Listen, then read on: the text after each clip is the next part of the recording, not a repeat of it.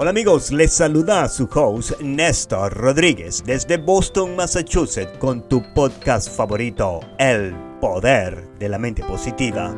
Ante todo, me gustaría darle las gracias por permitirnos ser parte de su día a través de la 1600 AM en Massachusetts y en todo el mundo con la aplicación La Patrona Radio, Google Podcast, Spotify y ahora también nos puede escuchar en Radio con el nombre El Poder de la mente positiva. Y recuerde que este podcast está diseñado con la única finalidad de que usted tome posesión de su riqueza más valiosa, su mente. En este podcast usted descubrirá los secretos para conseguir hacer las cosas que usted no desea hacer. También adquirirá un factor de automotivación tan poderoso que le obligará a su subconsciente a emprender una acción deseable, pues de eso se trata en realidad el poder de la mente positiva. Así que empecemos el podcast del día de hoy. ¿Qué es el éxito? ¿Qué es la felicidad? Muchos conceptos y opiniones se han formado alrededor de estas dos palabras, éxito y felicidad. ¿Van estas dos palabras juntas? ¿O se puede tener una sin la otra? ¿Se puede ser una persona exitosa y no ser feliz? ¿O lo contrario? ¿Se puede ser feliz y no ser exitoso? Eso depende de cada quien, pero Desafortunadamente en esta sociedad moderna se ha formado una ideología que la felicidad solo se puede alcanzar a través de acumulación de grandes riquezas, de posesiones materiales exorbitantes. Es una tragedia pensar que solo las personas exitosas que han adquirido riquezas materiales puedan ser felices.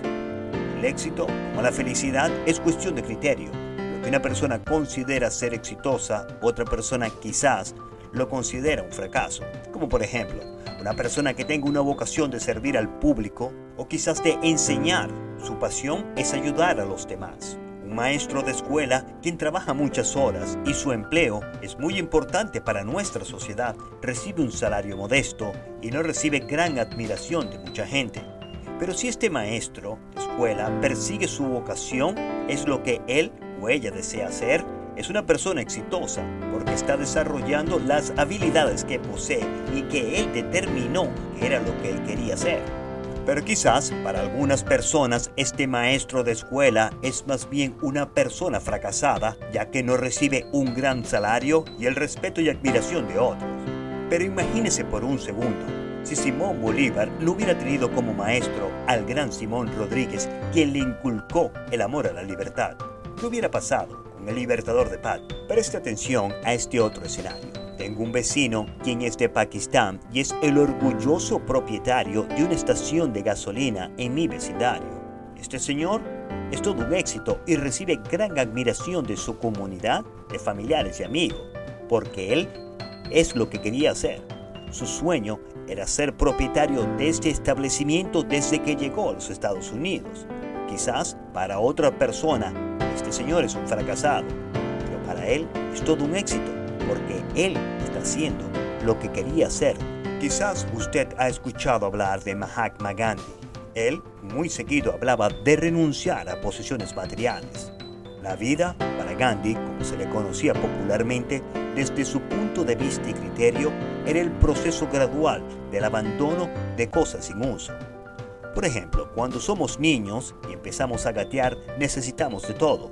Pero un ser humano quien crece y se hace adulto y vive exitosamente no necesita posesiones materiales para ser una persona feliz. Mahatma Gandhi fue el propio ejemplo de crecimiento espiritual y de adaptación como persona en esta vida. Esto no quiere decir que la pobreza y la miseria sea el objetivo y la manera de alcanzar la felicidad.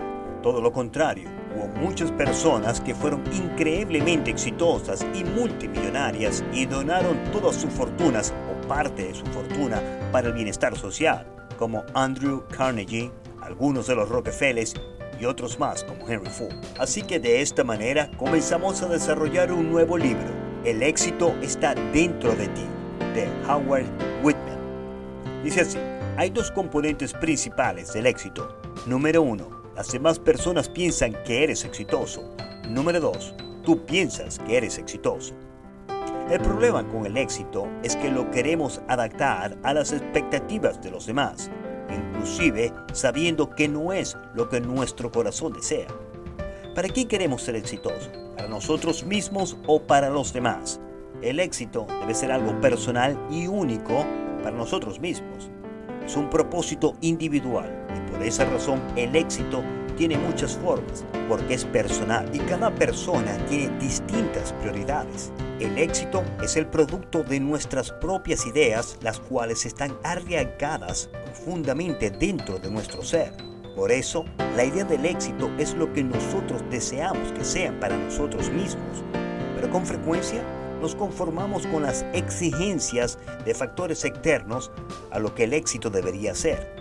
De esa manera sacrificamos nuestra propia felicidad.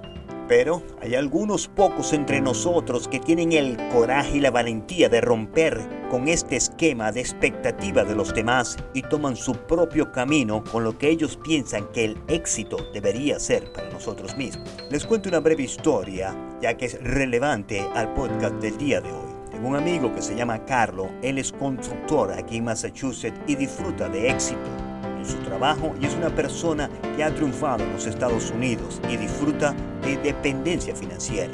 Prácticamente hace lo que quiera. Se puede dar el lujo de escoger sus proyectos, grandes o pequeños. Carlos tiene muchos empleados y la verdad es un patrón muy noble y sigue trabajando como el primer día que llegó aquí a los Estados Unidos.